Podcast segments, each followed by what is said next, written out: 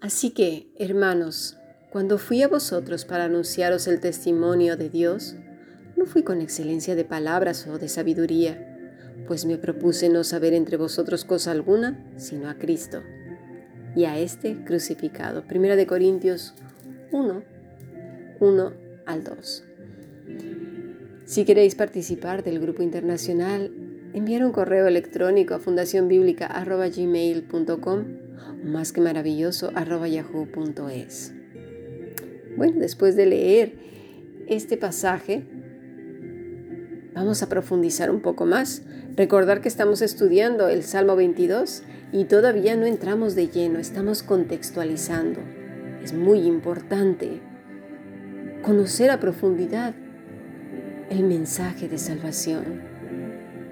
Aquí el apóstol Pablo declaró que él se había propuesto no saber nada excepto a Cristo. Y eso es lo que hemos venido haciendo, a que sí. Dice ya Cristo crucificado. Esta era la forma que tenía el apóstol para resaltar la importancia extrema que tiene la cruz del Calvario en todo creyente, en todo cristiano. La doctrina de la expiación es central. En toda la escritura vemos a Cristo y el que no lo encuentra tiene que volver a leer y pedirle al Señor que se lo muestre. Esa es la centralidad de la palabra de Dios, no nosotros. He ahí el error de todo creyente, por eso todas estas frustraciones tan grandes, ¿verdad? Ya lo hemos venido hablando desde, desde que comenzó la semana. ¿Por qué existe este desencanto con Dios, este desencanto con Jesucristo? ¿Por qué? Porque creen que o el poder recae sobre ellos y que con solamente hablarlo las cosas aparecerán. Ya lo veremos más adelante esto, quizás en otras lecciones, ¿sí? Pero este fue precisamente el pecado de Satanás, querer ser como Dios y hacer la voluntad de Él por encima de la de Dios. Y esto es algo muy peligroso. Se ha introducido en el cristianismo. Satanás ha sido muy hábil.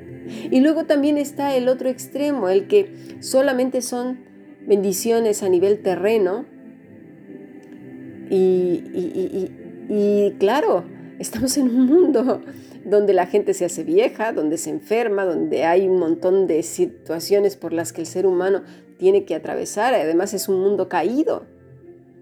Pero eh, tienen esta idea de vivir eternamente, yo creo, con una salud robusta y lleno de riquezas y todas estas cosas que tiene una mente no regenerada, claro, viene el desencanto. Dice, uff, no, este Jesús que me has predicado no me da lo que yo quiera. Y ahí es donde vienen las tristezas y decir, mira, ¿sabes qué? Mm, no, estaba mejor como antes, porque yo digo todo lo que me dices, todos los versículos que repita todos los días y, yo no tengo nada de lo que le pido. ¿Sí? E, es lo mismo que si frotara la lámpara, pero en lugar de frotarla dice unos pasajes o unas oraciones o yo qué sé, o canta, lo que sea, lo que se les ocurra a estas mentes fantasiosas para poder hacer sentir a la persona culpable y excusar a Dios. Pero el problema no radica ahí, el problema radica en que ni siquiera el que evangelizó supo ni sabe qué es esta, la centralidad de la escritura que es Cristo. No sabe la obra redentora de nuestro Señor. Eso es importante. Y ahora estamos viendo la armonía tan perfecta de Cristo con el Padre. Mira, eh, Juan 17, del 21 al 22, para que todos sean uno como tú, oh Padre, en mí y yo en ti. Que también ellos sean uno en nosotros, para que el mundo crea que tú me enviaste. ¿Cómo, van a creer, cómo va a creer el mundo? Pues para que, haya la misma armonía que Cristo tuvo en el Padre. La gloria que me diste, yo les he dado para que sean uno, así como nosotros somos uno. Jesús exhibió un patrón de armonía perfecta Jesús no tenía nada que le perteneciera en particular a sí mismo como cosa que aferrarse, refiriéndose a cosas terrenas. No actuó por sí mismo. Nuestro Señor oró especialmente para que todos los creyentes sean uno, como un cuerpo, bajo una cabeza, que es Cristo, bajo esa unión de Cristo con el Padre a través del Espíritu Santo que habita en todos nosotros, ¿verdad?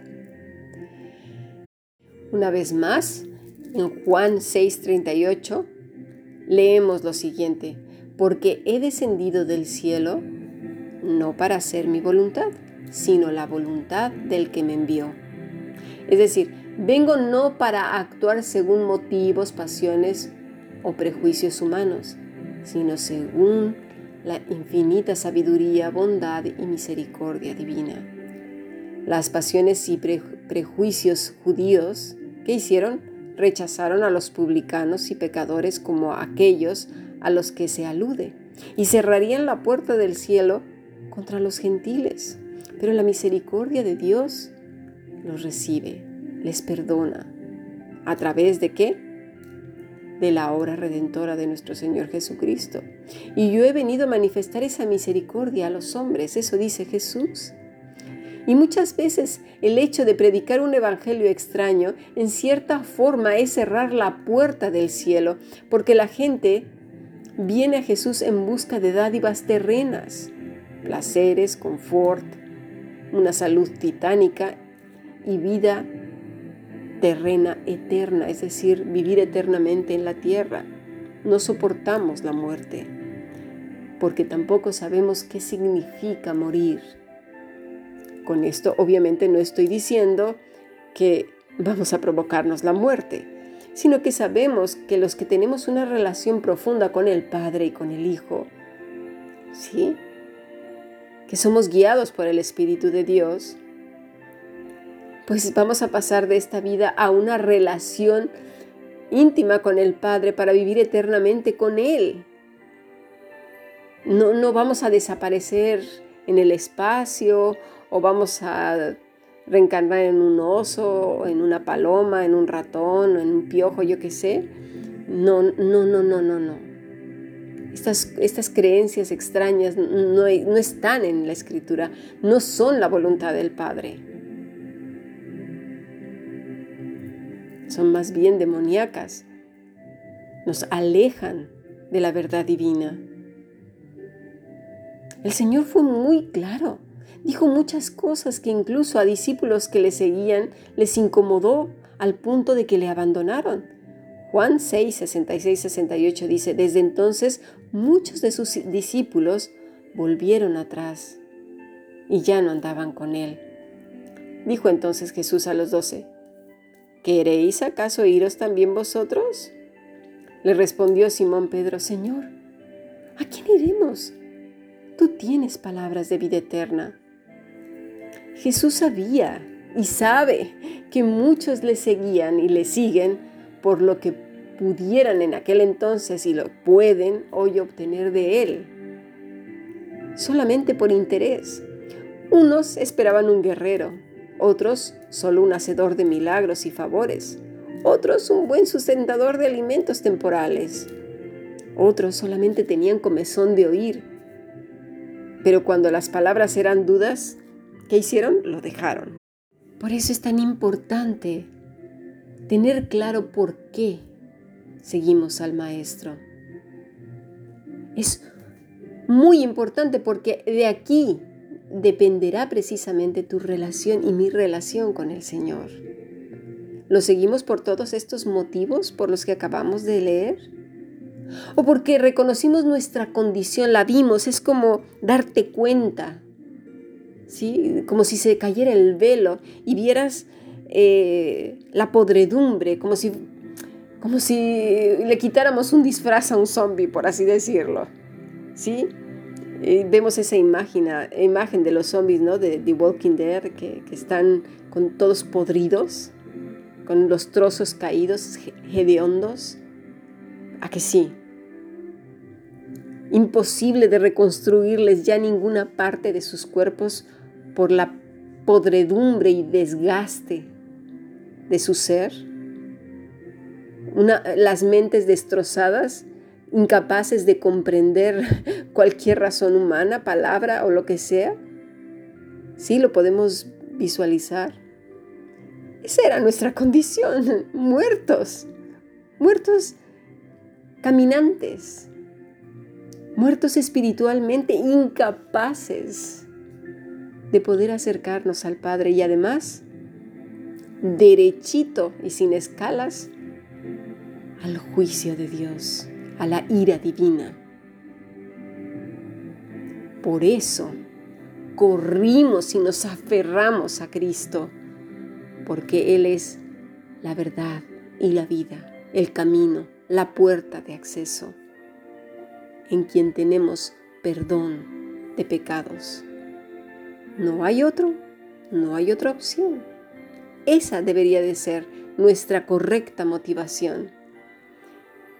Y como si fuéramos una lapa, ¿así? Ahí pegarnos a Él. Y de aquí no me quito, no me quito y no me quito. No despegaré mis ojos de ti. ¿Verdad que dice la Escritura? Puestos los ojos en Cristo. No una vez, ni dos, ni tres, ni cuatro todo lo que nos queda de vida en el autor y consumador de nuestra fe. Pasemos a nuestro siguiente podcast.